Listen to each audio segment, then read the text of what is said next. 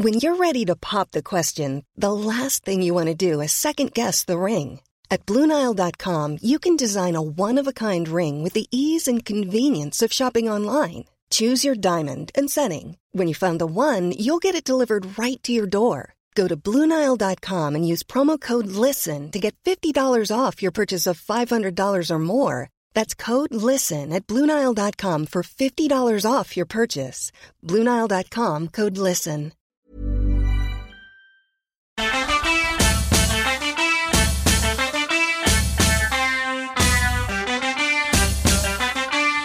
On ne peut plus peindre des intérieurs avec des hommes qui lisent et des femmes qui tricotent. Oh, mais j'adore l'abstrait Vous parlez des fesses de votre grand-mère. C'est une vision occidentale de l'Orient, en recherche de pittoresque et d'exotisme. Un régal de culpabilité chrétienne. Vous savez qu'elle elle fait de la peinture. Pourquoi la dame elle est toute nue? Coucou vous Bienvenue dans Vénus s'épilait-elle la chatte, le podcast qui déconstruit l'histoire de l'art occidental. Cet épisode est un peu spécial, on va y entendre plus de voix que d'habitude, parce qu'il a été réalisé en collaboration avec Yes, le podcast qui célèbre les victoires contre le sexisme, créé par Anaïs Bourdet, Marguerite Kiyok et Elsa Misquet. Dans chaque épisode, elles abordent un thème précis et diffusent des témoignages de personnes badass qu'elles appellent des warriors et qui le méritent bien parce que c'est souvent très courageux, très drôle et très touchant. C'est ce qu'on a fait dans cet épisode sur l'art. On a reçu et écouté des témoignages de personnes qui sont pas restées à leur place, qui se sont battues pour exprimer leurs idées, leurs forces et leur créativité, et ça fait beaucoup de bien d'écouter ça, surtout en ce moment. Quand Anaïs, Margaïde et Elsa m'ont proposé de faire cet épisode ensemble, je me suis dit que ça avait beaucoup de sens. Parce que un des fondements de Vénus s'épilait-elle la chatte, c'est de dire que l'art n'est pas neutre et ne l'a jamais été. Pendant des siècles en Occident, l'immense majorité de la production artistique a été réalisée par et pour les dominants et a contribué à diffuser des représentations stéréotypées, largement dominées par le regard masculin. Cette organisation ancienne, c'est pas que des vieux trucs qui appartiennent au passé, ça a encore des conséquences très concrètes sur le marché de l'art contemporain aujourd'hui, qui est en grande majorité détenu par des hommes blancs, et où les personnes minorisées doivent d'autant plus se battre pour se faire une place. C'est aussi un sujet qui, à titre personnel, me parle beaucoup, parce que j'ai fréquenté le milieu de l'art quelques années avant d'en partir en courant. J'en ai vu des vertes et des pas mûres, et c'est là-dessus qu'on a commencé la discussion. Alors Julie, on a vu que tu avais fait notamment l'école du Louvre, qu'ensuite tu as travaillé deux ans dans une galerie et que dans ces deux milieux-là, tu as été confrontée à un sexisme, mais surtout à un énorme mépris de classe. Est-ce que tu peux nous en dire un peu plus? Ouais, je pense qu'il y a énormément de classisme, c'est le moins qu'on puisse dire dans ces milieux. Moi, ce qui s'est passé, c'est qu'à l'école du Louvre, j'étais, euh, je suis arrivée par équivalence, donc déjà, je suis arrivée euh, par rapport euh, aux gens de ma classe euh, avec l'impression que je piquais la place de quelqu'un, parce que ce qui est faux. Hein. Mais euh, voilà, et en plus, je, moi, j'avais pas de particules et je venais de la fac, donc euh, j'étais doublement une gueuse, si tu veux. Et euh, après, quand j'ai commencé à bosser dans les galeries, bah, c'est la même chose, mais en pire. En fait, c'est un milieu qui est hum, hyper tourné vers l'entre-soi. Ouais. Où en fait, si t'as pas les codes, si tu viens pas d'une famille euh, limite qui est cliente de la galerie ou de l'expert ou du vendeur indépendant, en fait, c'est très très compliqué quoi de, de se repérer dans ce milieu-là. Moi, je bossais dans une galerie, enfin la dernière où j'ai bossé, c'était euh, une galerie d'art déco qui vendait des meubles euh, années 20, années 30, enfin des, des chefs-d'œuvre, mais c'était des tables à 400 000 balles quoi. D'accord. Ouais, J'en ai deux comme ça chez moi. Ah ouais Je les ai pas vus, tu les caches bien C'est d'être féministe islamo-gauchiste, ça rapporte grave. Ah bah tu m'étonnes. hyper rentable. Non mais tu sais du coup c'est hyper bizarre quand toi t'es enfin en tant qu'assistante de galerie tu dépends de la convention collective euh, des vendeurs et des vendeuses donc si tu veux il y a quand même un écart euh, assez significatif entre euh, entre ton salaire et les trucs que tu vends donc c'est un peu chelou. Et du coup en fait c'est c'est un milieu qui est euh, pétri de codes de trucs mais incompréhensibles en fait aux commandes des mortels. Et moi, je me rappelle qu'une fois, j'étais euh, j'étais en stage dans une société de vente aux enchères et je devais appeler des clients euh, qui étaient intéressés par une commode ou Dieu sait quoi. Et euh, j'en appelle un et il me raccroche à moitié au nez. Il me dit écoutez, j'ai un dîner, j'ai un dîner, j'ai un dîner. bon, je verrai après mon dîner. Bon. Et moi, je vais voir mes boss et je dis bah j'ai voulu faire un trait d'esprit, tu vois, je pensais être drôle. Et je dis bah il a un dîner mondain, il nous rappelle. et, là, et là, les gars, ils ont éclaté de rire, mais genre ils étaient morts de rire, c'était plié en deux. Et genre il me dit mais mais ma chère, mais enfin, mais tous les dîners sont mondains. Mais bien sûr, et les gars, ils étaient morts de rire. Et j'ai toujours pas compris ce qu'il y avait de drôle, tu vois. c'est un euphémisme. Génial, donc grosse ambiance. On peut passer au témoignage du coup. Alors moi j'avais juste envie de dire euh, un grand merci déjà pour commencer à, toutes les auditrices qui nous ont écrit parce qu'on faut savoir qu'on a reçu énormément de témoignages pour cet épisode et surtout euh, beaucoup d'auditrices qui ont des projets artistiques euh, en cours et des très très belles idées. Alors malheureusement on va pas pouvoir parler de tout ici mais en tout cas merci beaucoup pour vos messages et par contre, ça a été assez difficile finalement de trouver des témoignages euh, de victoire euh, de warriors qui clashent des sexistes en fait dans leur milieu euh, professionnel. Et on s'est un peu demandé pourquoi en fait, pourquoi dans ce milieu-là particulièrement ça avait l'air si difficile que ça de, s'exprimer comme ça. Est-ce que toi tu as des explications, Julie? Mais je pense que ça vient du fait que c'est un milieu qui est, comme on disait en intro, hyper basé sur un entre-soi, où tout le monde se connaît, tout le monde se tient. Et en fait, c'est un milieu où il y a énormément de dominations qui sont euh, toujours les mêmes, mais il y a aussi des dominations spécifiques du fait que c'est euh, un milieu où il y a vachement d'hommes, vachement d'hommes riches, et donc il y a en plus ce côté euh, pouvoir qui est transmis par l'argent. Il y a vachement le côté représentation aussi quand tu arrives de là après tes études et que t'es une meuf jeune et qu'en fait on t'embauche pour faire de la recherche mais que tu te retrouves à faire un peu, à faire un peu le pot de fleurs. Enfin moi c'est ce qui m'est arrivé. Et en fait en gros, bah, si tu ripostes, bah, tu joues un peu ta carrière parce qu'en fait, euh, si, si tu remets euh, ton boss à sa place, euh, ce qu'on devrait faire hein, dans un monde idéal, mais en fait, il connaît tous les autres galeristes de la rue, et en fait, tu n'auras plus jamais de job. Ouais, ouais, tu peux te faire, il peut te griller très rapidement, quoi. Tu te fais griller très très rapidement, quoi. Et c'est vrai que du coup, ouais, on a eu du mal en fait à trouver des témoignages, bah, un peu comme, enfin, comme vous faites dans Yes d'habitude, quoi, des trucs de, de clash, des super bonnes réparties qui remettent vraiment les gens à leur place, parce qu'en fait, tu subis, ou alors tu t'en vas. Ouais, ouais, ouais. Moi, c'est ce qui m'est arrivé en fait. J'ai été un peu le, la, bouffonne du roi, il hein, n'y a pas d'autre mot, pendant euh, bah, plusieurs années.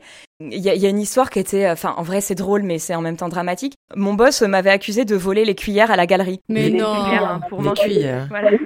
voilà, voilà. C'est qu'en fait, euh, en fait, j'avais une pause qui était assez courte et euh, j'avais pas beaucoup d'argent et à Saint-Germain, j'avais pas les moyens de dépenser 10 balles euh, tous les midis pour aller manger à l'extérieur. Donc je m'amenais ma gamelle et, et souvent je, je, prenais les couverts de la galerie parce qu'il y avait une cuisine.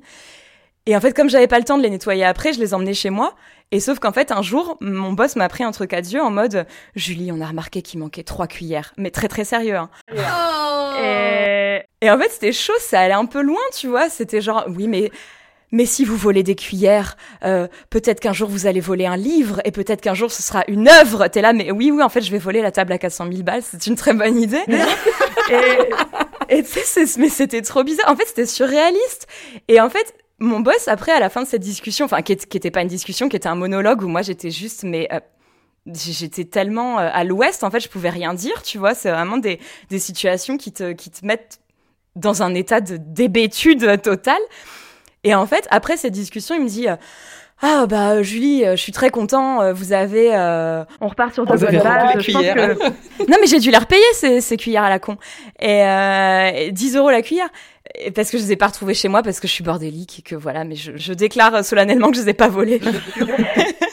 et donc en fait, je me rappelle que après ces discussions, mon boss me dit bah je suis très content qu'on ait eu cette discussion. On a remis les choses à plat. On va partir sur de bonnes bases.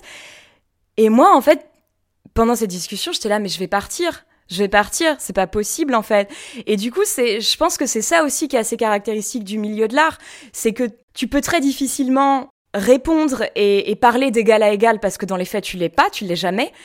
Mais du coup, il y a un moment où il y a un trop plein et en fait tu, te lèves et tu te casses. c'est tout, c'est pas plus compliqué que ça.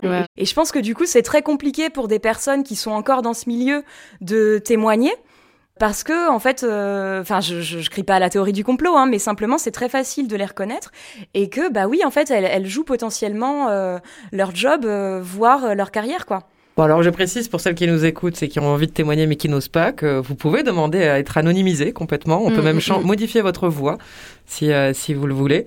Donc voilà, on garantit euh, pour les personnes qui en auraient besoin un anonymat euh, le plus total. Donc si jamais il y a des personnes qui n'osaient pas témoigner jusque-là, on vous le dit, on est capable de mettre en place euh, tout un système pour garantir votre sécurité. donc n'hésitez, n'hésitez pas si vraiment vous avez envie de, participer. Et du coup, bah, on va, on va présenter les warriors de cet épisode. Mais avant ça, pareil, je t'ai vu parler d'une, d'une warrior très particulière. Est-ce que très rapidement, tu peux nous parler de Sonia Boyce et de son intervention à la Manchester Art Gallery? Ouais, Sonia Boyce, elle a fait un truc trop badass. C'était en 2018. La Manchester Art Gallery, c'est un musée qui est surtout célèbre pour ses peintures de pré-raphaélite, donc euh, une espèce de boys club anglais euh, relativement sexiste. Et en fait, ce qu'elle a fait, c'est qu'elle a décroché une de ses œuvres, qui en fait représente Ilas et les nymphes. Euh, je vais pas refaire tout le, toute l'histoire, mais euh, en fait, les nymphes, il y en a six ou sept, et c'est des clones, c'est toutes les mêmes. Hmm. Et, euh, et elles sont vraiment, disons qu'elles ont un rôle complètement décoratif, quoi. Ouais. Et en fait, elle l'a décroché, elle a fait tout un, un dispositif qui s'inscrivait dans le cadre de, euh, de sa... C'était pas une résidence, je, je trouve plus le terme, mais on va dire ça. Qui s'inscrivait dans le cadre de sa résidence en tant que curatrice dans ce musée. Et elle a laissé le cadre vide, elle a laissé un texte en expliquant pourquoi cette œuvre était retirée, elle a laissé plein de post-it en invitant les visiteurs et les visiteuses à s'exprimer sur ce qu'ils pensaient du retrait. Du coup, c'était hyper pédagogique en fait, c'était pas du tout de la censure. Et en fait, ce qui est super intéressant, c'est que moi, cette histoire, j'ai entendu, bah, c'était sur France Culture. C'était une pastille de 5 minutes qui disait eh, la censure, euh, voilà. et, et c'était pas du tout ça en fait. Et c'est super intéressant de voir en fait comment les choses euh, sont traitées, enfin plutôt euh, pas traitées là dans, en l'occurrence, Ouais. et, et comment on déforme les actions des gens qui font des choses hyper intéressantes. Moi, ce qui m'a vachement frappé, c'est cette espèce de peur panique de la censure. Mhm. Mais c'était pas que en France d'ailleurs. hein. Je me rappelle, il y avait un article dans le Guardian d'un mec, un journaliste s'appelait Jonathan, je sais pas quoi, et enfin bref, et Jojo, il était pas content du tout. et il, il avait titré un truc mais absurde, genre, euh, en fait, il avait rien compris, il avait pas du tout euh, compris ce que c'était le, le principe de l'action, et il était scandalisé. Et le titre c'était euh, un tableau vaguement érotique et retiré des collections de la Manchester Gallery. Est-ce que Picasso est le prochain? Enfin, genre l'homme blanc, le martyr des temps modernes, quoi. Et c'est systématique, hein. on voit que maintenant, quand Alice Coffin dit qu'elle ne lit que des livres de femmes, il y a le pays tout entier qui se soulève, alors que qu'est-ce qu'on en a à foutre quand même de ce qu'elle met dans sa bibliothèque? clair, C'est clair, et qu'on est quand même nombreuses aussi à faire ça, ça devient un scandale d'État. Donc ouais, il y a toujours une résistance et une levée de bouclier gigantesque devant chaque action qui va dans le sens de l'égalité et des représentations plus justes. C'est systématique. Du- ne serait-ce que du fait de s'interroger en fait. Oui, déjà, voilà, quoi. juste tu poses une question. Ouh là là là là, dis donc, euh, qu'est-ce qu'elle a celle-là? Bah, c'est Euh, ça. Là, le, le concept du retrait du tableau repose sur le fait que ça ouvre des discussions et on arrive à parler de censure. C'est quand même extraordinaire. Exactement. Et en fait, les personnes qui crient à la censure, ce qui est euh, assez frappant, c'est que c'est euh, des personnes, euh, c'est les mêmes qui disent qu'on peut plus rien dire Bah et qui ont elles-mêmes une une liberté de parole extraordinaire sur tous les médias, euh, à tous les niveaux en fait, C'est clair. et qui se sentent menacées dans leur personne, euh, mais qui en plus ne s'étaient pas du tout intéressées à, à ce que Sonia Boyce proposait dans cette action, ouais. parce que c'était pas du tout ça qu'elle proposait en fait, c'était de s'interroger collectivement euh, sur comment on présente les œuvres, dans quelle mesure on, on fait un effort en tant que conservateur conservatrice pour sensibiliser le public au sexisme dans l'art, qui est quand même pas un petit sujet, je veux dire, qui est, qui est quand même un gros topic euh, depuis la Renaissance, en gros. Et c'était quelque chose, justement, de super intelligent, de, de, de très réfléchi, de très ouvert. C'était un retrait d'une semaine et c'était annoncé, hein, il n'y avait pas de suspense. Ouais, ouais. Et, et en fait, tous ces vieux gars blancs, là, sont venus euh, chouiner à la censure, quoi. Ouin, ouin. Comme d'hab, j'ai envie de dire.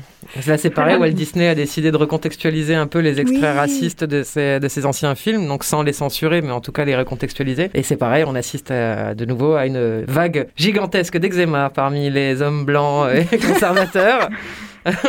et d'hyperventilation également. Mais bon, bon, écoute, on va continuer en tout cas à, à parler, à mettre en valeur celles et ceux qui font bouger les choses. Et du coup, Elsa, tu vas nous présenter notre première warrior. Carrément, et ben Lila, euh, une super warrior qui est euh, aux Beaux-Arts de Tournai en Belgique. Et euh, donc elle fait partie du conseil étudiant avec lequel elle a décidé d'organiser un événement de sensibilisation pour la semaine du 8 mars. Et euh, c'était, enfin, les réactions évidemment, encore une fois, ont été assez intéressantes. Et on s'est dit que c'était le moment de mettre en route peut-être un mouvement. Donc la première action, c'est que le lundi, on a invité euh, toutes les personnes concernées, donc en, mixité choisie, dans un groupe de parole euh, pour parler du, sexisme et de- des oppressions sexistes au quotidien. On a pu discuter, euh, c'était un moment assez intense. Et à la suite de ça, on a décidé des témoignages qu'on garderait ou que les personnes voulaient bien partager pour faire un, atelier de collage féministe. Donc on a écrit ces témoignages et le lendemain matin, on les a collés partout dans l'école. Forcément, il y a eu des réactions euh, plutôt négatives en fait plutôt euh, de l'ordre de oui mais en tant qu'homme je me sens attaquée quand, quand j'entre dans le hall de mon école et qu'il y a ce genre de choses et c'était pas étonnant mais quand même assez choquant d'avoir ces retours qui étaient de l'ordre de je vois un témoignage de violence sexiste et plutôt que de tout de suite avoir de l'empathie pour les victimes je me sens moi attaquée en tant qu'homme Donc les collages étaient censés rester euh, pendant la semaine. Et le jeudi matin, on arrive à l'école, il n'y a plus rien sur les murs, tout a été arraché. Alors en tout premier, je vais voir l'administration, je leur demande s'ils y sont pour quelque chose, ils me disent mais non pas du tout, euh, on n'a rien à voir avec ça, euh, nous on était d'accord avec votre action, il n'y a pas de problème. Donc je repars et on décide d'écrire un communiqué qu'on affiche partout dans l'école, qui s'adresse aux étudiants et aux étudiantes et qui, euh, dans les grandes lignes, dénonce la violence d'arracher ce genre de témoignages et aussi l'étonnement face au manque de dialogue et pourquoi ne pas venir nous parler directement, vous savez qui on est, c'est quand même le conseil étudiant qui a fait cet événement. Une heure plus tard, une réponse est affichée à côté de chaque communiqué. Une réponse euh, vachement, vachement sale. Petit 1, orthographe désastreuse. Petit 2, syntaxe à revoir. Et petit 3, bravo l'anonymat, trois petits points, qui est lâche? Et c'est signé la direction. Donc évidemment, on n'y croit pas, on se dit que c'est un troll, quelqu'un qui cherche simplement à nous énerver encore plus, et moi je vais voir directement la direction pour leur dire écoutez, j'ai l'impression que quelqu'un a usurpé votre identité, euh, peut-être que vous voulez euh, être au courant. Et là, je tombe sur le directeur qui me dit non, non, c'est bien moi. Donc s'ensuit une conversation de 10-15 minutes qui monte de plus en plus dans les tours euh, et il, ramène toujours, toujours euh, son argumentaire au fait qu'on n'a pas signé le communiqué. Il réussit tout de même à glisser euh, oh moi j'étais pas là pendant euh, qu'il y avait les témoignages, mais bon j'en ai aperçu un ce matin et franchement euh, c'est quand même d'assez mauvais goût. Donc là, je m'énerve carrément. Et en gros, je finis par partir en disant euh, vous voulez qu'il soit signé le communiqué? Eh ben on va le signer, y a pas de problème. Donc en allant chercher un stylo, je raconte toute cette histoire aux personnes qui ont participé à l'événement. Je vais dans toute l'école euh, signer tous les communiqués. Et là, je redescends dans le hall et il y a un groupe de personnes qui s'est formé devant un des communiqués. Et en gros, euh, la plupart étaient des femmes, mais elles ont toutes signé le communiqué. Il y avait des profs, il y avait des étudiantes. Et là, euh, pendant deux heures, en fait, on a juste, on s'est posé, on a parlé de ça. Et puis le directeur a fini par sortir de son bureau. Et les deux profs présentes sont allées directement lui parler. Et donc on a rediscuté avec lui. Et il a fini par s'excuser, même si c'était, euh, bon, par peur probablement euh, d'une guerre euh, qui allait lui tomber dessus.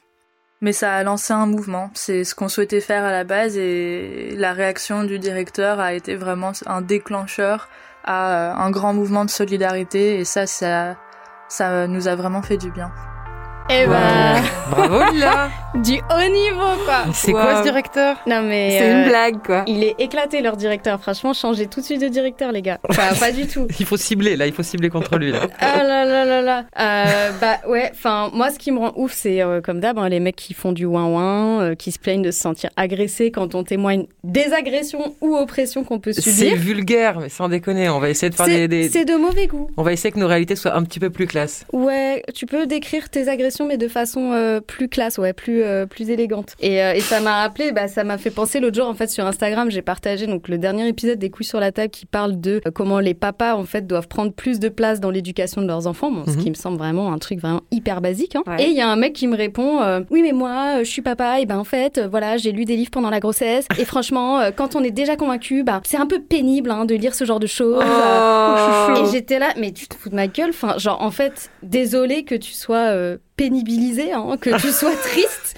mais en fait, il y a un moment, euh, là, on parle pas de toi, en fait. C'est pas toi le sujet, quoi. C'est hallucinant à quel point ils sont auto-centrés. Ouais. Et genre, ah non, mais moi, je me suis sentie agressée. Mais en fait, on t'a pas sonné, en fait. Et Et surtout tant mieux parle si d'agression, en Mais fait. Comment ça peut être toi, la personne agressée? Je comprends c'est pas. un truc de mal. Mais non, mais ils me rendent, ils me rendent vraiment. euh, Enfin, c'est fatigant, quoi. Tout, tout- toutes ces réactions, et c'est toujours Vous pareil. nous épuisez, Elsa, on va finir par la perdre. Voilà. Calmez-vous, les mecs. Donc euh, voilà, désolé d'avoir osé partager euh, des revendications euh, de progressisme en fait.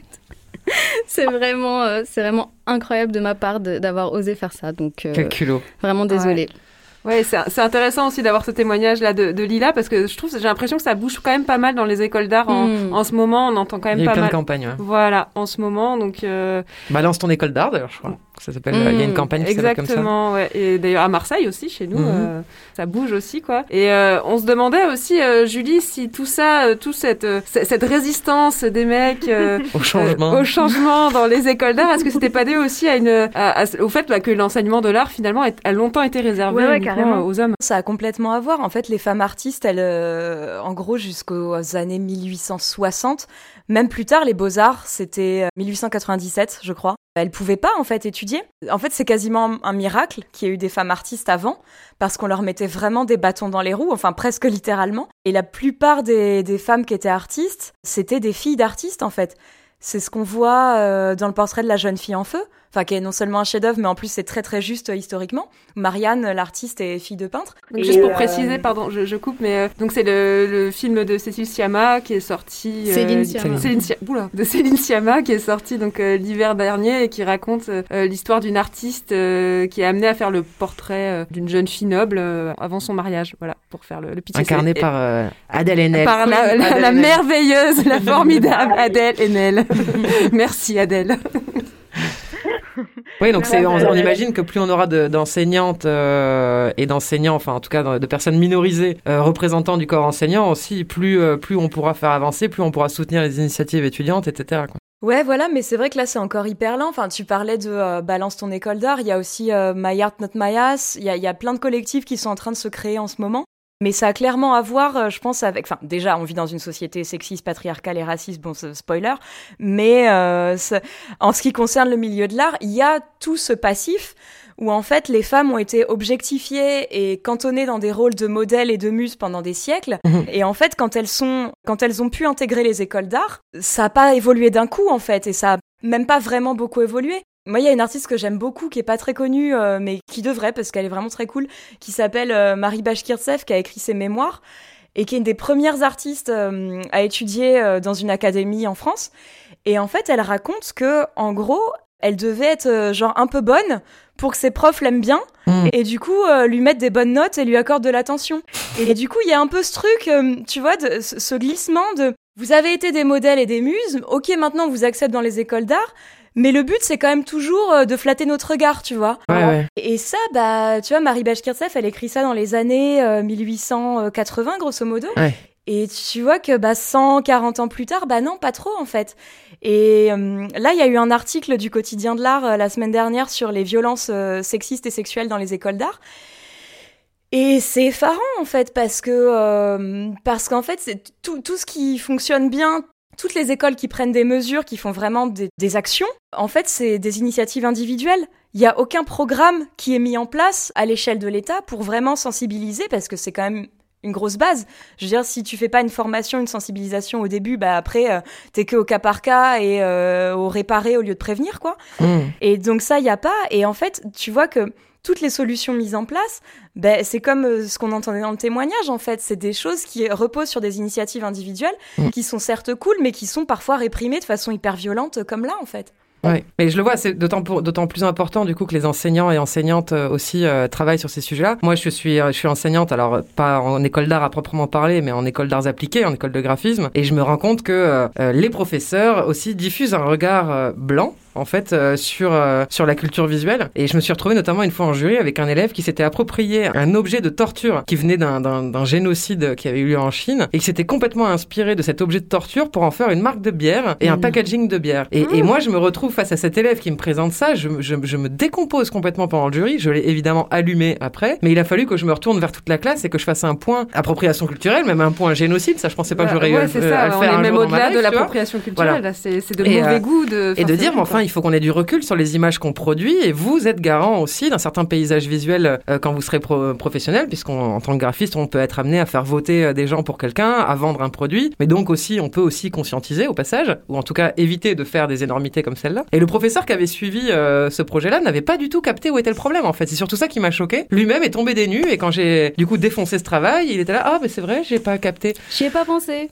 Voilà, j'ai pas vu le problème. Enfin, c'est c'est gravissime. Donc c'est pour ça que je pense qu'aussi, euh, voilà, effectivement, il faut que dans l'enseignement aussi, euh, on ait des formations, on propose des, des micro-cursus, mais en tout cas pour ne pas laisser passer sans aller non plus jusqu'à tout déconstruire, parce que tous les profs n'auraient pas l'envie, le, l'envie, j'imagine, de le faire vu les résistances qu'il y a. Mais euh, une formation minimum pour au moins ne pas laisser passer des projets qui sont euh, qui véhiculent des idées racistes, sexistes, homophobes, etc. Quoi. Mais ouais, c'est pas possible ce truc-là. C'est c'est dans la déshumanisation la plus totale. Enfin, c'est indécent, quoi. Ah, j'en revenais pas. Alors, le, le pauvre, je l'ai fait pleurer, mais par contre, je pense qu'il fera plus jamais cette erreur de sa vie. Mais Oui, euh, bah, je préfère le faire pleurer lui plutôt que de choquer tous les gens toutes les familles qui peuvent tomber sur ces packaging, quoi. Enfin voilà. Donc c'était c'était ma petite anecdote en tant qu'enseignante euh, dans des domaines artistiques. Faites votre boulot, les enseignants. Merde. Bien, on va passer à notre warrior suivante, et c'est toi, Marguerite, qui nous la présente. Et oui, mais parfois un dessin qu'on fait euh, dans son coin peut avoir un, un grand destin. Et la preuve avec l'histoire de Iris, alors elle habite à, à Barcelone. Et l'année dernière, elle a vécu un burn-out à son travail euh, qui a été suivi d'une dépression euh, assez sévère. Et elle qui, dessinait pour son plaisir, bah, elle a totalement arrêté en fait. Enfin, Mm. Plus de volonté, plus d'envie. Et puis un jour, alors qu'elle profite d'un week-end en famille, elle trouve la force de rebondir. Je suis là assise, mon regard se perd dans la vue qui me fait face et je laisse mes pensées divaguer. Je pense à la forme du clitoris. Et je me dis que quand même ce truc ressemble drôlement à un papillon. Et si je lui rajoutais des ailes Bon, je prends mes feuilles, je prends mes feutres, je commence à dessiner pour la première fois depuis très longtemps. Je rajoute des vulves pour décorer les ailes, un vagin, un utérus et les trompes de Fallope pour représenter les antennes. Le Warrior Fly est né. Je le renommerai plus tard Clitofly, mais le nom original c'était bien Warrior Fly et c'était inspiré par vous. J'en dessine plein sur ma feuille, j'écris The Clit Revolution is coming to bug you. Je le montre à quelques amis qui trouvent que l'idée est très bonne. Je l'affiche au mur de ma chambre et puis j'y pense plus. Quelques jours plus tard, la nouvelle tombe.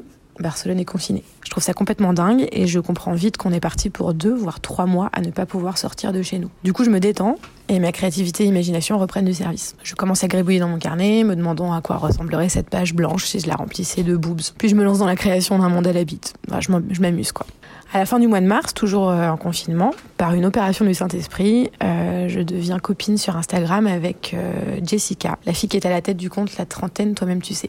Je lui dis que je dessine un peu et euh, je lui envoie mes dessins faits à la main parce que j'ai pas d'iPad. Je lui envoie le Warrior Fly, je lui envoie les mandala boobs, les mandala tub. Euh, elle adore et elle me propose d'en créer une version digitale pour la proposer à ses followers.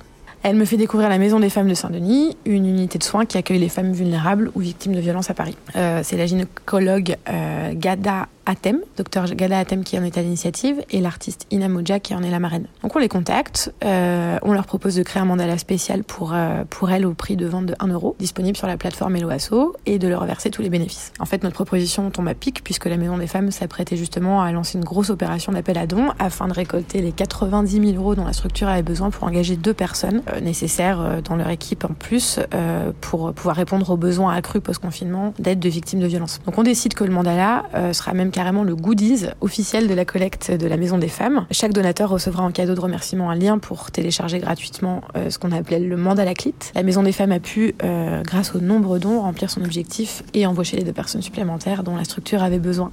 Et surtout, je souhaite continuer à soutenir les causes féministes qui me tiennent à cœur à travers mes dessins.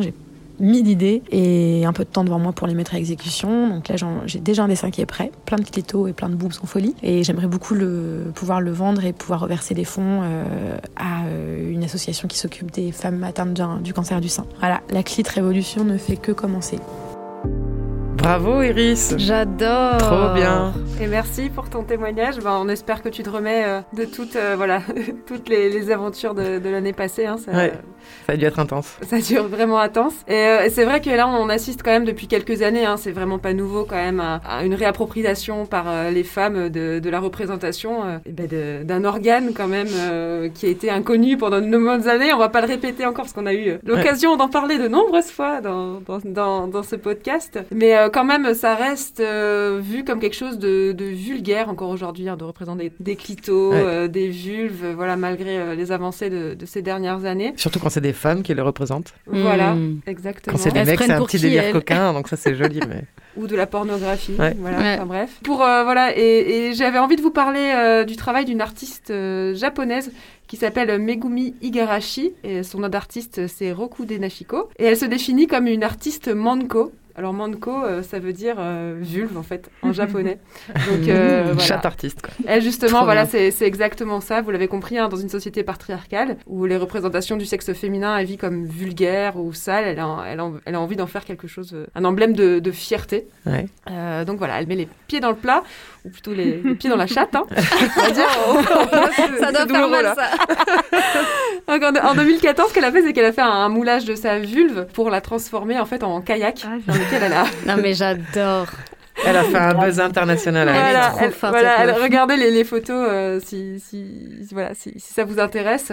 et, et en fait, avec ce, ce geste artistique, euh, eh ben, en fait, elle a été arrêtée par la police Mhm. et inculpée pour obscénité encourageant des pulsions sexuelles dangereuses. Ouais, c'est un peu comme les crop tops en fait. hein. Euh, C'est Un ça. kayak en chatte, euh, un crop top, voilà. T'es dans ta jalousie Je suis dans mon kayak chat. Voilà. Alors qu'en fait, voilà, on parle quand même juste, euh, juste pour situer, hein, d'une partie du corps humain en fait. Donc, Ouais, euh, ouais, voilà. qu'on n'a pas inventé ni Et c'est ça qui hein. sert à faire les bébés. On est tous et toutes passés par là. Voilà. Donc voilà, libérons les mancos, quoi. Hein. Ouais. Merci. Libération des mancos. Bien, mais on va passer à notre warrior suivante, euh, Claudine. Donc Claudine Cordani, elle a 54 ans et c'est une warrior de très haut vol. Je prends le temps de vous la présenter un petit peu parce que Claudine, c'est un peu une rockstar en fait. En 1984, information difficile à entendre, euh, elle a été séquestrée et violée par trois hommes. Elle avait 17 ans à l'époque et quelques heures à peine après avoir été libérée, euh, elle est allée porter plainte. Donc déjà ça, c'est super Wow. badass. Ça mérite un parterre d'applaudissements juste pour la meuf de 17 ans qui arrive à faire ça immédiatement, moi je j'en reviens pas quoi. Donc mille bravo. Mais c'est pas fini. Euh, le procès aux assises devait se tenir en huis clos, c'est-à-dire sans public et sans médias, comme c'est de coutume dans les affaires qui concernent des mineurs. Hmm. Mais là, Claudine, elle refuse le huis clos. Elle demande à ce que le procès soit public et pour justifier sa décision, elle dira cette phrase au juge en charge de l'affaire "Ce n'est pas à moi d'avoir honte." Waouh. 17 ans, je sais pas si vous visualisez bien le level de courage et de mais de la meuf. Elle devient donc la première femme mineure, la première mineure tout court en fait de France à refuser le huis clos pour ses violeurs. Donc voilà, c'est un tout petit extrait de l'immense warrior qu'est Claudine. Et dans son témoignage, on va découvrir que sa pratique artistique l'a beaucoup aidé à avancer avec ce terrible épisode. On l'écoute. Je me suis reconstruite grâce aux mots des autres d'abord. Lire m'a permis d'ouvrir mon esprit, de, de voyager, de trouver des sources d'inspiration, de découvrir énormément de choses. Ça a été mon premier soutien en fait, les mots. Et puis ensuite, j'ai commencé à faire des collages. J'avais une vingtaine d'années. Tout ce qui est euh, création m'a forcément aidé dans ce parcours vers la résilience. Je suis aujourd'hui un exemple vivant de résilience réussie. Car euh, au-delà du fait que je suis toujours en vie, je suis une, euh, une personne bien vivante, pleine de vie, je suis énergique, je m'intéresse à plein de choses. Et puis j'ai une vision vraiment écoféministe dans le sens où j'ai toujours été une recycleuse. C'est-à-dire que j'ai souvent récupéré des choses dans la rue, ça peut être des meubles, euh, ça peut être tout un tas de choses, tout un tas d'objets sur lesquels ensuite je vais coller des choses. En fait, c'est une façon de m'exprimer. Donc, en fait, mes collages, c'est un peu un prolongement de moi-même. Les mots, c'est un équilibre, c'est un besoin intellectuel. J'ai besoin aussi de transformer ça en images. En fait, voilà, mes collages, c'est moi. Moi, c'est mes collages. Donc, je parlais euh, récemment d'une euh, d'une mineure qui m'a contacté par Twitter pour que je l'accompagne porter plainte dans un commissariat. Bien sûr, j'y suis allée. Et puis, euh, et puis en sortant du commissariat, euh, nous avons discuté. Je, je voulais savoir comment elle comptait prendre un chemin de la résilience. Et puis la première chose d'ailleurs que je lui ai dite, c'est que euh, bah, ça n'était pas elle, évidemment, d'avoir honte par rapport à ce qu'elle avait subi. Que une fois qu'on s'était débarrassé de ça et que c'était très clair dans dans la tête des victimes et des ex-victimes, je pense qu'on peut mener à bien ce chemin vers la résilience. Donc on a, on a beaucoup discuté, je l'ai invité à voilà, venir faire une séance de collage chez moi et lui montrer, euh, en discuter avec elle, et puis qu'elle en réalise un, voilà, cet après-midi-là.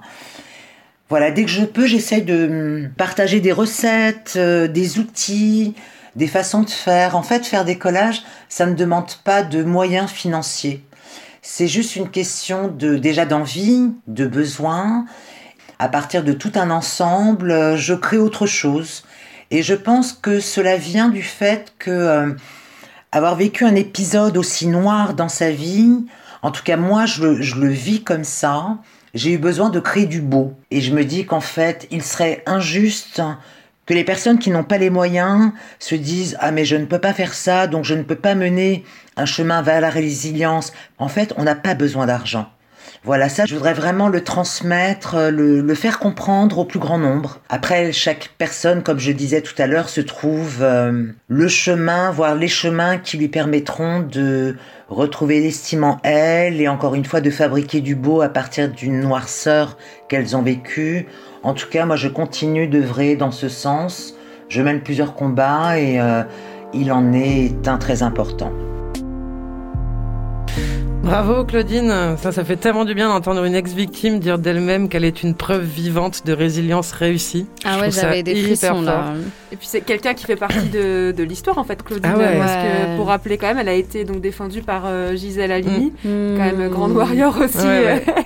qui malheureusement nous, nous a quittés. Mais euh, c'est, enfin moi je suis, je, vraiment fière de, de pouvoir l'entendre aujourd'hui. Ah ouais, ouais c'est, c'est vraiment. Ouais, c'est génial. C'est notre rockstar à nous, Claudine. Ouais. Euh, donc voilà, pour revenir sur la résilience, donc un mot qu'elle utilise beaucoup dans son témoignage. La résilience, en fait, c'est notre capacité, ou non, hein, euh, à se remettre d'un épisode violent. Hmm. Mm. En fait, c'est comme la cicatrisation de la peau après une blessure. La peau, elle se reconstruit et parfois, ça laisse des traces visibles, parfois pas. Et eh bien, quand on parle de santé mentale, de trauma, c'est ce qu'on essaie de reproduire. Ça fonctionne plus ou moins bien selon les personnes, selon les méthodes. Donc, si on veut y arriver, c'est formidable que des personnes comme Claudine nous parlent de leurs propres moyens, de leurs propres techniques pour peut-être arriver à identifier une activité qui nous ferait du bien, qui au minimum nous permettrait de mettre la tête en pause quelques minutes ou quelques heures. Donc merci Claudine pour ce partage, pour l'aide que tu apportes aux nombreuses victimes qui te contactent et pour euh, ton sens de la sororité euh, au sens large. Et merci aussi pour ta présence sur Twitter parce que pour info, vous avez peut-être déjà repéré Claudine sur les réseaux sociaux parce que c'est elle qui tient un calendrier de la future démission de Darmanin. Yes Tous les jours, elle lui rappelle qu'on attend sa démission. Nous sommes telle date et Darmanin n'a toujours pas démissionné. Mais qu'est-ce que tu attends?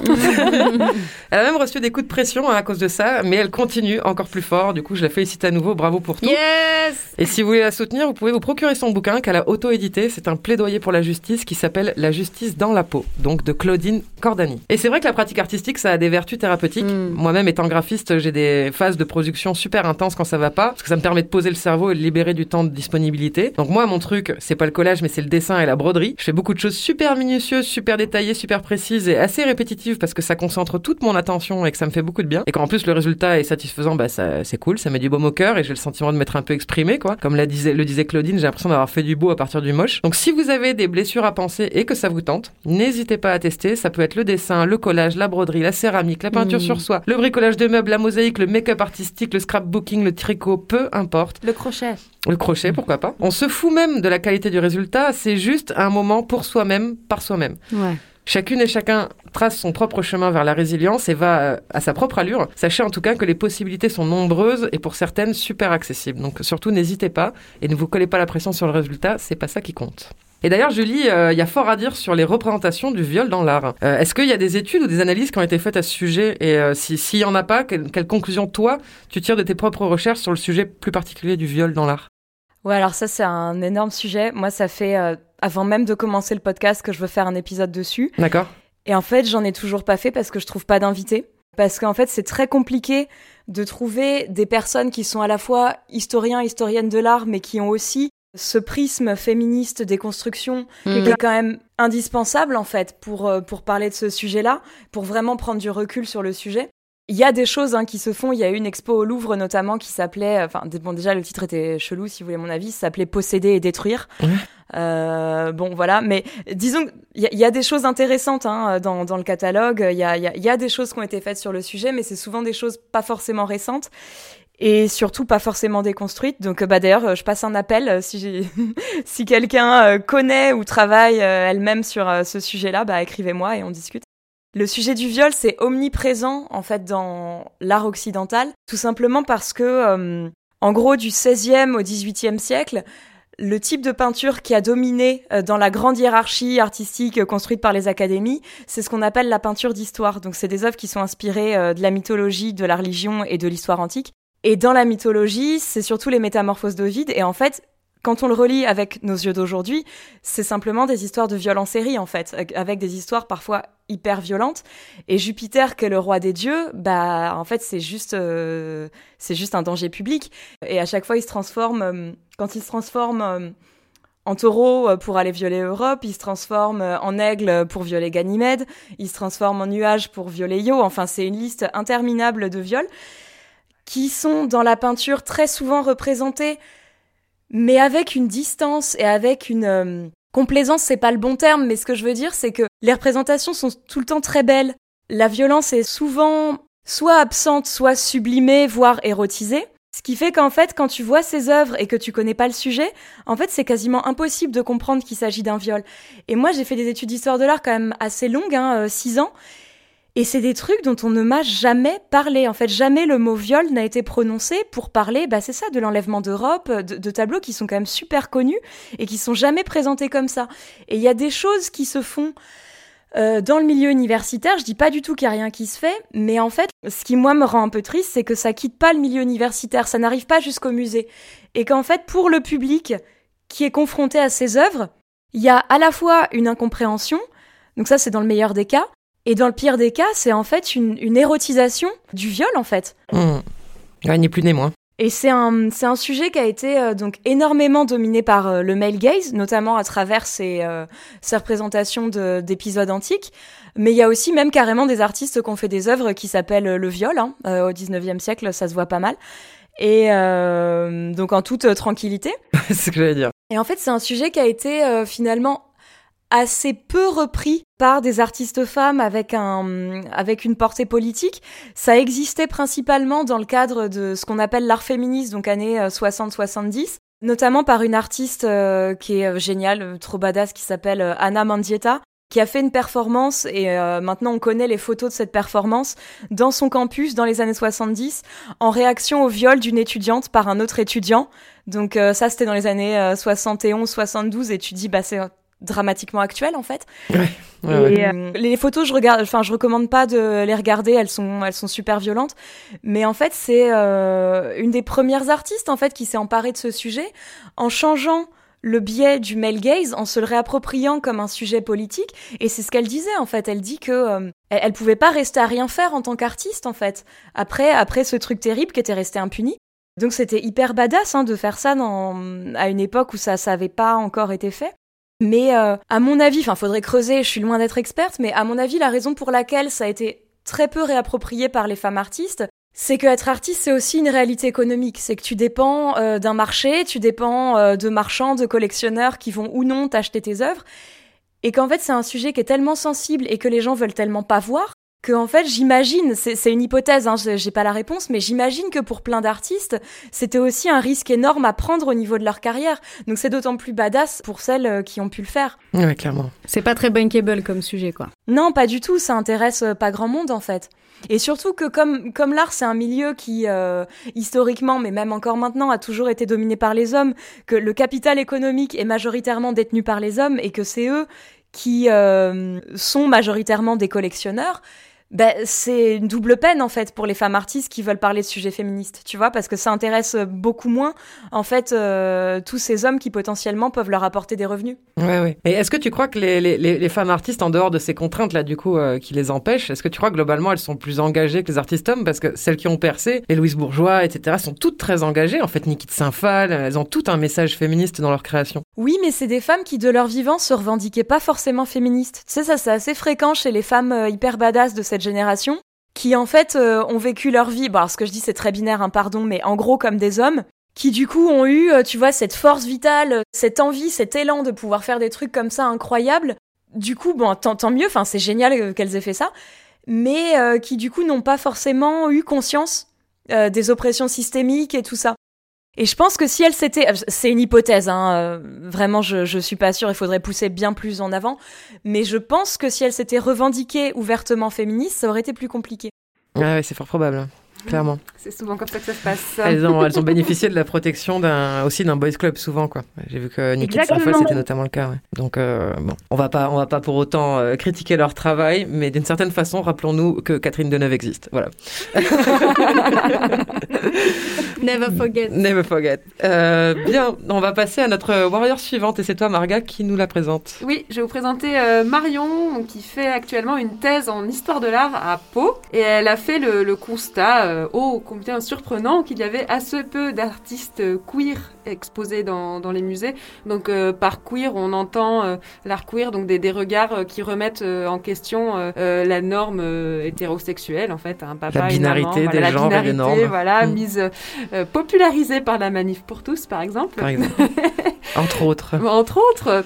Donc même si effectivement il y a quand même quelques artistes qui ont pu être exposés dans des lieux prestigieux. Donc elle, elle me cite Claude Cahin qui est, qui est photographe, euh, qui a été exposé au Jeu de Paume à Paris en 2011, ou euh, Grayson Perry qui fait de la céramique à la Monnaie de Paris en, en 2016. Mais bon, c'est un peu le syndrome de la Schtroumpfette quoi. Euh, on en trouve, Ouais. on en trouve une et hop c'est bon, C'est la perché. caution, ouais. c'est la caution pour pour voilà pour tous les autres regards masculins qu'on a partout. Donc pour Euh, bon, il y a ce combat-là de de- d'essayer de, de faire rentrer le, regard queer dans, les musées, mais il faut pas euh, tout attendre euh, de ce combat-là parce que sinon en fait on, on y est encore. On attendra longtemps. Voilà, on va encore attendre quelques siècles, voire quelques millénaires. Donc euh, il faut aussi euh, soi-même créer une communauté, donc à la fois d'artistes, mais aussi un, un public Ouais. qui est qui est capable donc d'aller voir ces expositions, qui est intéressé, mais aussi d'acheter des œuvres. Bien Parce sûr. que finalement c'est comme ça aussi qu'on fait vivre euh, les artistes. Donc c'est ce qu'elle essaye de faire euh, en parallèle à son, son tra- à son travail de recherche universitaire. Donc elle est commissaire d'exposition euh, bénévole, donc c'est-à-dire en fait qu'elle choisit des œuvres et des artistes qu'elle met en avant pour une exposition avec euh, pour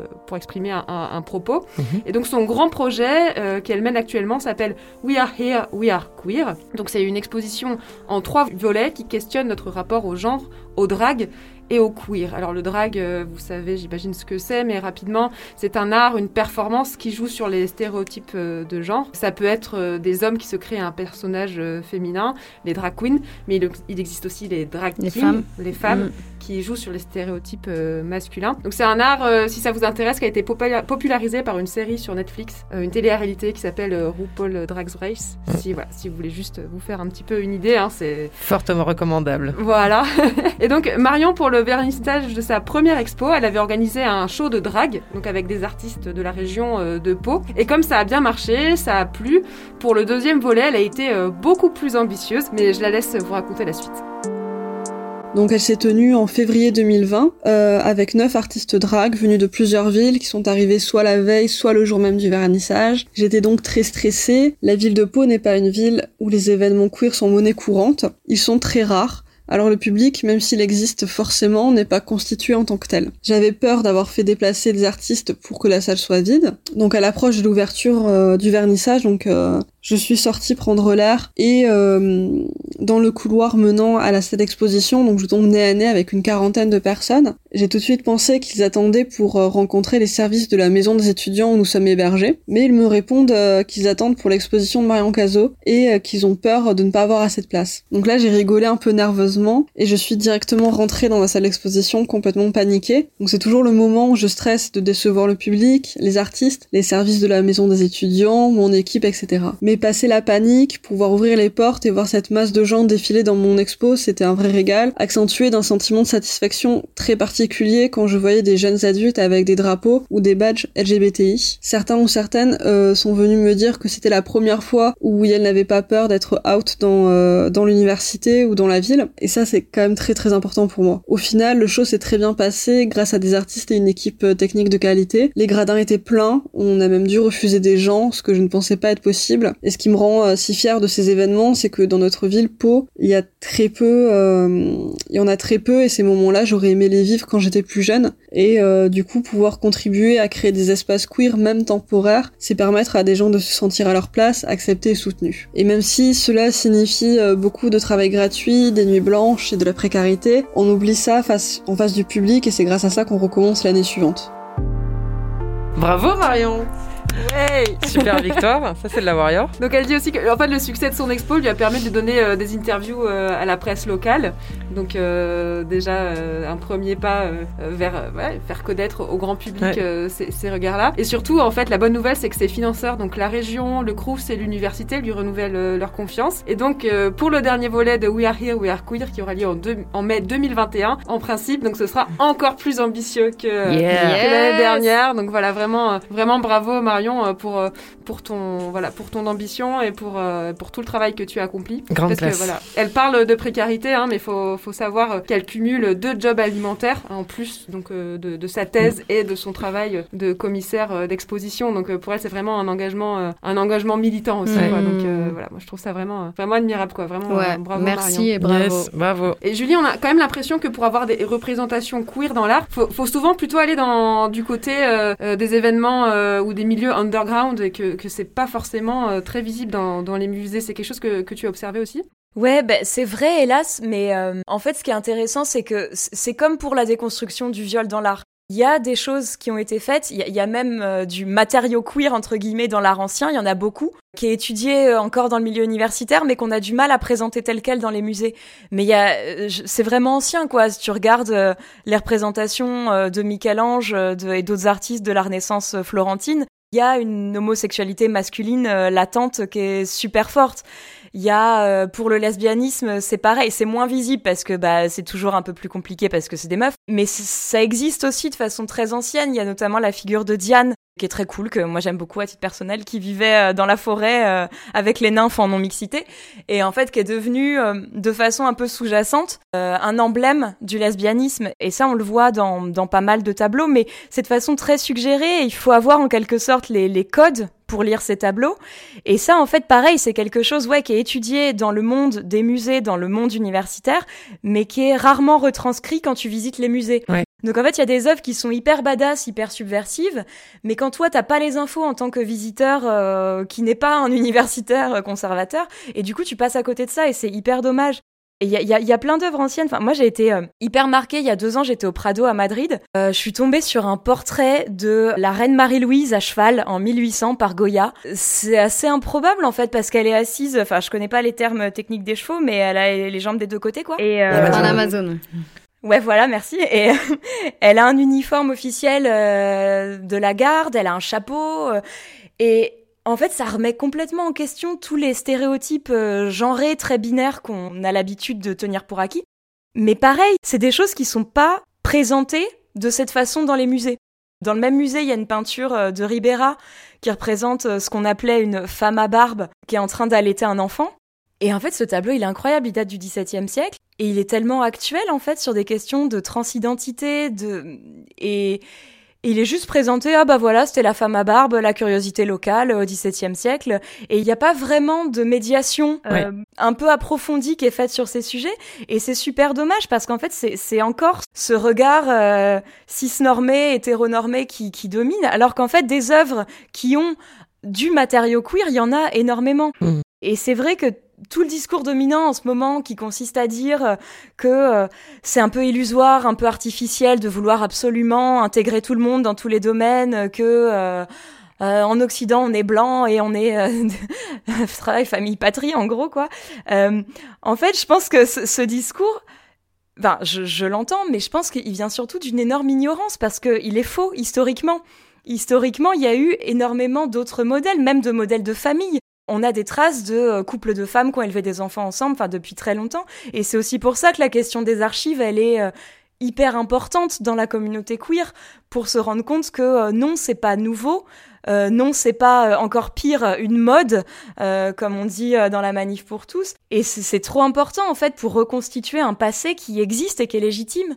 Est-ce que tu crois que c'est lié au fait que la, la majorité des représentations qui sont faites à l'heure actuelle, euh, alors je parle pas sur la transidentité parce que c'est encore un, autre sujet, mais sur l'homosexualité par exemple, dans l'opinion publique, tout est lié au sexe. Il s'agit même plus d'amour, il s'agit même plus euh, de quoi que ce soit d'autre que du sexe en fait. Est-ce que du coup ça expliquerait le fait que ce soit tabou encore à l'heure actuelle dans les musées? Mais oui, t'as raison, absolument. Enfin, je fais une digression, mais j'ai commencé Engrenage, euh, la série de Canal+, 15 ans après le reste du monde. Et euh, il y a un gars qui est marié, père de famille, pseudo bien sous tout rapport, et en fait, on découvre qu'il est gay.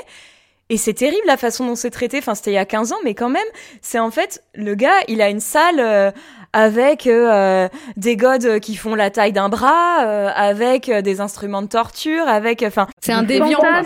Ouais, c'est ça exactement. Ouais, ouais. Il y, y a une espèce d'association hyper chelou pas du tout euh, réaliste en plus entre euh, l'homosexualité et la communauté LGBTQIA+ en général et une sexualité qui serait euh, déviante entre guillemets, qui serait extrême, qui serait spectaculaire trash, quoi. Mm. Ouais. Exactement, ouais ouais. Et t'as raison, j'avais pas pensé, mais c'est possible que ça contribue aussi à moins laisser la place euh, aux interventions queer dans l'art. Ouais, c'est pas impossible. Ok, bon, alors on va, on va travailler là-dessus.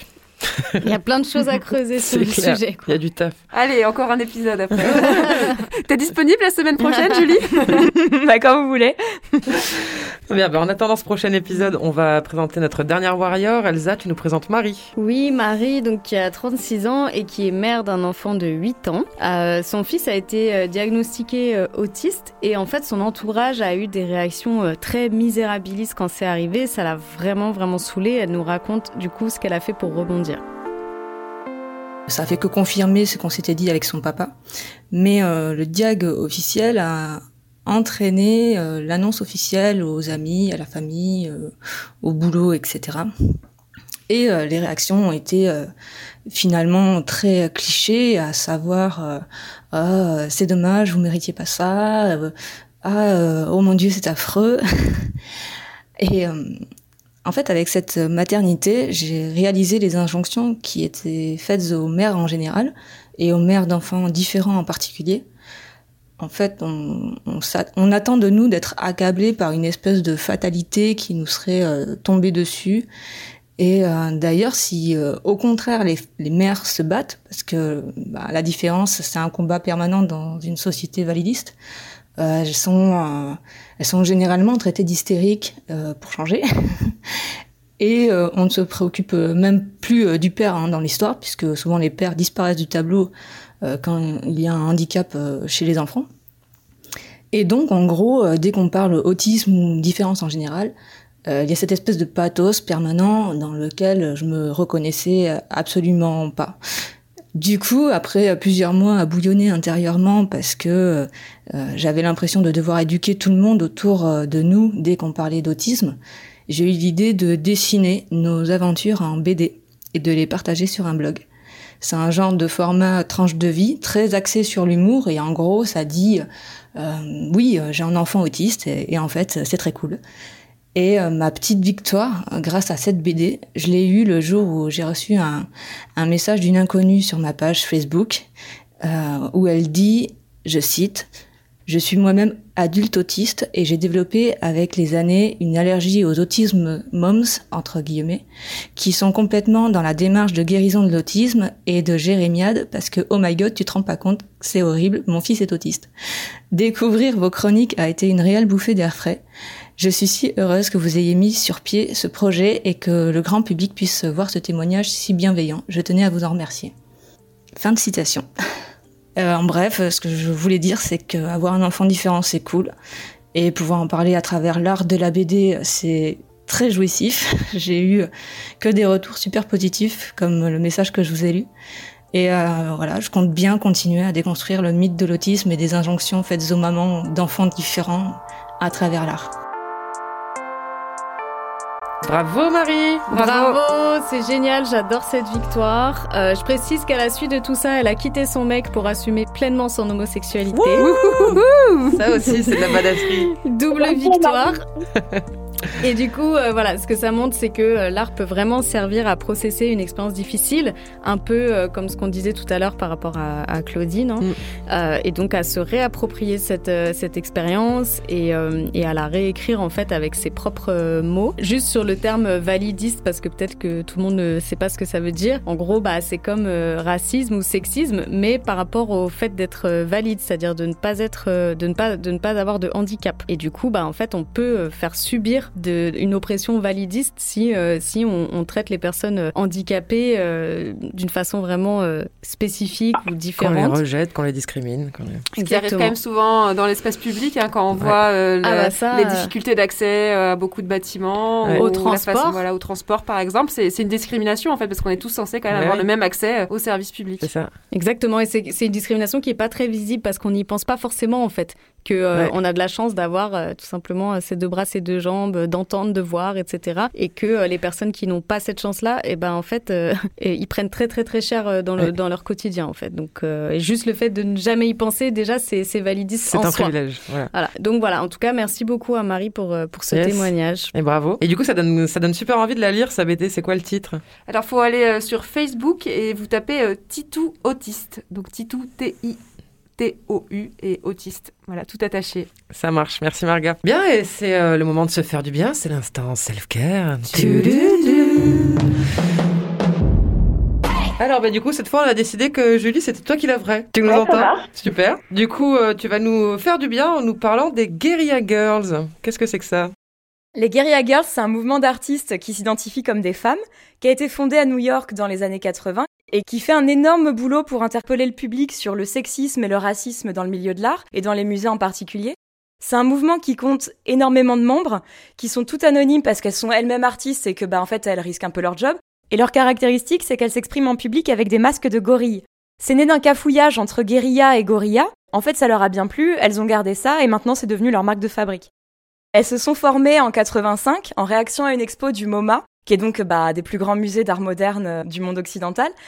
Et le MoMA a organisé une grande expo de presque 200 artistes, censée présenter un grand panorama de la crème de la peinture et de la sculpture moderne. Et sauf que parmi ces artistes, il y avait moins de 17% qui étaient des femmes, et encore moins, j'ai pas trouvé les chiffres exacts, mais encore moins qui étaient des artistes racisés. Et le conservateur de cette expo a eu euh, des mots très sympas, puisqu'il a dit que les artistes qui n'étaient pas dans cette expo devraient songer à remettre en question leur carrière. Donc les guerilla girls étaient un peu saoulées et on les comprend. Et c'est là qu'elles se sont dit que les musées c'était quand même un petit peu un temple en hommage à l'homme blanc et qu'il était temps d'abord qu'on en prenne conscience et ensuite qu'on commence à sortir de ces biais de représentation. Il y a une phrase d'une membre qu'elle dit dans une interview qui est assez parlante. La traduction c'est de moi donc euh, merci de votre indulgence. Elle dit Les souverains ont défini il y a des siècles ce que doit être l'art et depuis on est coincé avec ça. Mais maintenant qu'on vit en démocratie, pourquoi est-ce que des milliardaires et des oligarques devraient définir ce qu'est notre culture visuelle? Dans ce cas, ce que racontent les musées, c'est l'histoire du patriarcat et l'histoire du pouvoir. Hmm. Ce qui est intéressant avec les Guerilla Girls, c'est qu'elles ont une stratégie de communication hyper bien rodée, avec des images très belles, très efficaces et souvent des messages assez drôles. En fait, elles ont mis ça au point parce que pendant cette fameuse expo du MoMA à New York, elles ont commencé à faire des manifs, des actions devant le musée, mais en fait, elles se sont rendues compte assez rapidement que bah ça fonctionnait pas que les gens étaient plutôt spontanément enclins à défendre l'institution et qu'elle passait pour euh, les hystériques de service. Enfin, ce qui est très louable en soi, mais euh, là, en l'occurrence, ça les aidait pas beaucoup. Et du coup, elles se sont dit, OK, nous, on sait qu'il y a un problème profond de discrimination, de représentation, mais comme a priori, on n'a pas forcément le public de notre côté, on va essayer de trouver des moyens qui nous permettent de nous faire entendre autrement. Et en fait, comme elles sont artistes, elles ont mis leur talent à profit et c'est pour ça que leurs visuels sont hyper beaux. Une de leurs affiches les plus connues, c'est une image sur fond jaune qui reprend l'odalisque d'Ingres, un tableau hyper connu qui représente une femme nue, sauf que là, elles lui ont mis un masque de gorille. Et à côté, il y a les chiffres d'un décompte qu'elles ont fait au Metropolitan Museum de New York. Et les résultats de ce décompte, c'est qu'en 89, le musée comptait 5% de femmes artistes, mais 85% des nus qui étaient exposés représentaient des femmes. Elles ont refait ce travail deux fois dans le même musée, en 2005 et en 2011, et ce qui est effarant, c'est de se rendre compte que les chiffres sont quasiment les mêmes à 20 ans d'intervalle. Et du coup, sur cette affiche, elle pose une question qui est assez sensée. Est-ce que les femmes doivent être nues pour rentrer au musée? Et ça, elle le demande dans les années 80, mais ça fait écho à une histoire euh, récente qui est pas du tout drôle, de cette étudiante qui a été virée, euh, carrément virée, du musée d'Orsay, parce que soi-disant sa robe était trop décolletée. On a beaucoup parlé de cette affaire et moi j'ai pas forcément de choses très pertinentes à apporter en plus, mais ce qu'on peut retenir c'est le contraste entre les œuvres présentées dans ce musée, hmm. qui est quand même le temple de l'objectification du corps des femmes. Hein. C'est là qu'il y a euh, l'origine du monde, il y a la source d'Ingres. Donc la nudité de ces œuvres, ça choque plus personne parce qu'elles sont présentées à travers le male gaze et qu'elles ont été adoubées par l'institution du musée. Mais voilà, une meuf avec un décolleté, bah on lui interdit l'entrée. Et ça, c'est dramatique parce que ça vient de l'institution. C'est l'institution qui te dit que ton corps dérange, que ton corps doit être caché. Bon, sauf avec un voile, apparemment. Et c'est très éclairant sur le contrôle social exercé sur le corps des personnes qui sont perçues comme des femmes. Et ce problème-là, il va bien au-delà du musée. Quand on parle de tenue républicaine et qu'on interdit à des lycéennes de mettre des shorts en été et que ce discours, il vient de mecs qui ont l'âge d'être leur père, voire leur grand-père, qui se sentent menacés à la vue d'une cuisse qui serait trop excitante, C'est quand même affolant sur l'ampleur de la culture du viol au quotidien. Bon, j'ai fait une digression, mais c'était important. Revenons au musée. Ce travail des Guerilla Girls sur les chiffres, il est hyper important parce que personne l'avait fait avant elles. Et que sans les chiffres, c'est compliqué de saisir l'ampleur du problème, voire même c'est très facile de l'ignorer. Et comme elles ont un énorme impact médiatique, ça a permis une vraie prise de conscience, pas encore vraiment au niveau des musées, mais en tout cas au niveau du grand public. Et ça montre que ce travail de recensement et de statistiques, il est un peu pénible à faire, mais il est nécessaire pour ensuite prendre des décisions adaptées. À ma connaissance, le seul comptage similaire qui existe en France, il a été fait en 2009 par Camille Morino au Centre Pompidou, qui à l'époque comptait entre 10 à 15% de femmes artistes dans sa collection. Et justement, ce comptage, il a été fait pour convaincre le directeur de l'époque que c'était pertinent de faire une expo sur les femmes artistes. Ça s'appelait Elle à Centre Pompidou, c'était une première en France et c'était hyper bien, mais ça a 10 ans, et depuis il y a des choses qui ont été faites, certes, mais ça avance quand même euh, assez lentement. En revanche, dans le reste du monde, il y a pas mal d'initiatives qui existent. Par exemple, il y a des musées qui sont uniquement consacrés aux femmes artistes. C'est le cas de celui de Washington. Et le musée de Baltimore a annoncé en décembre que, en 2020, il achèterait uniquement des œuvres produites par des femmes. Alors vous imaginez que ça a fait couler pas mal d'encre, notamment par des gens qui avaient peur que les hommes soient discriminés, donc j'ai envie de leur dire bienvenue. Et c'est intéressant parce que ces protestations, c'est quasiment les mêmes que celles qui déferlent contre Alice Coffin depuis qu'elle a sorti son livre Le génie lesbien, dont on parlait tout à l'heure. Dans ce livre, elle a eu le malheur de dire qu'elle lisait plus des livres écrits par des hommes et qu'elle allait plus voir de films réalisés par des hommes. Et en fait, ce qu'elle dit, c'est très sensé, c'est que l'histoire de la création telle qu'on nous la présente, c'est l'histoire des hommes et on nous apprend à considérer ce point de vue comme la position neutre et universelle au sein du monde. Et ce que dit Alice Coffin, en fait, c'est que la neutralité, ça n'existe pas, que l'illusion de neutralité, c'est en fait la subjectivité des dominants, et que l'histoire des femmes artistes, c'est l'histoire d'une invisibilisation, qu'il est grand temps de corriger, n'en déplaise aux hommes blancs qui sont vexés et qui, décidément, ne peuvent plus rien dire. Achetez le livre d'Alice Coffin Et pour finir, je voudrais lire une affiche des Guerilla Girls qui est très drôle et qui s'appelle Les avantages d'être une femme artiste. Travailler sans la pression du succès, ne pas être en compétition avec les hommes, pouvoir s'échapper du monde de l'art grâce à vos quatre petits boulots, savoir que votre carrière pourrait décoller après vos 80 ans, être assuré que quel que soit votre travail, il sera taxé de féminin, voir ses idées reprises dans le travail des autres, avoir plus de temps pour travailler quand votre mec vous a largué pour une plus jeune, être cité dans les versions révisées des ouvrages d'histoire de l'art, et enfin, ne pas avoir à subir l'embarras d'être traité de génie. Ah, c'est trop bien, c'est formidable. oh putain. Et tu sais, pour contrecarrer un des exemples que tu as donné sur le fait de se voir coller l'étiquette féminin, euh, moi en tant que graphiste, j'avais été sélectionné euh, pour euh, réaliser le catalogue de la Biennale des jeunes créateurs en 2015, je crois. Et donc j'arrive devant un parterre de femmes qui m'ont sélectionné parmi je sais plus combien de dossiers. À la fin de l'entretien, j'ai par curiosité pourquoi moi, pourquoi pas quelqu'un d'autre? Et là, les six femmes. Hein, des femmes m'ont dit ce qui est bien avec vous, c'est que vous êtes une femme, mais euh, ce que vous faites, on pourrait croire que c'est un homme qui l'a fait. Oh là là. Donc euh, ma plus-value à moi, c'était d'être une femme. Elles étaient très contentes de faire passer une femme candidate. C'était leur petite action féministe. Mais elles ont réussi à me faire passer parce que euh, ce que je fais, c'est minimaliste, c'est typographique, etc. Donc j'ai demandé si les femmes qui postulaient en dehors de moi mettaient des fleurs et des petits cœurs partout dans leurs propositions et je je pense pas que ce soit le cas. Mais du coup, j'ai été tout soudainement très dégoûtée d'avoir été sélectionnée parce que j'étais pas sélectionnée pour les bonnes raisons. Elles ont tout gâché. Elles m'ont gâché tout mon plaisir. T'es presque un homme du coup. Du coup. C'est cool. Du coup, c'est bon. Parce que c'était six femmes décisionnaires, mais le big boss, évidemment, tout, juste au-dessus, était un homme. Hein, donc, il fallait convaincre. donc voilà, j'ai réussi ma vie parce que, parce que je pourrais être un mec. Super compliment, merci. Super compliment, ouais. Voilà, mais c'est la fin de cet épisode euh, Warriors dans l'art. J'espère que ça t'a inspiré. c'est passé vite. Euh, moi, ça m'a donné envie de sortir les toiles, les pinceaux et de dessiner le monde d'après parce que le vieux monde, on n'en peut plus.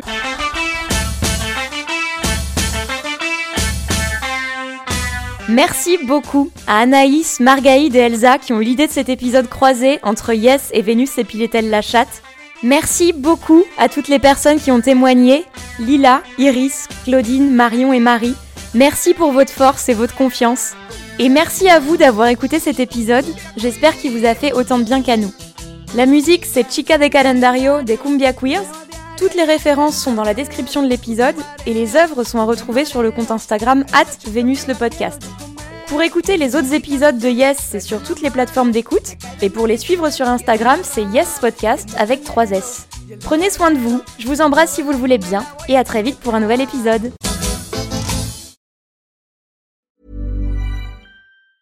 When your skin feels nourished and glows, you radiate confidence. Osea makes giving your skin a glow up easy with their clean, clinically proven Mega Moisture Duo. This seaweed powered duo features two of Osea's best sellers, Undaria Algae Body Oil and Undaria Collagen Body Lotion. Glow from the inside out. Get 10% off your first order with code GLOW at OseaMalibu.com. That's O S E A Malibu.com code GLOW.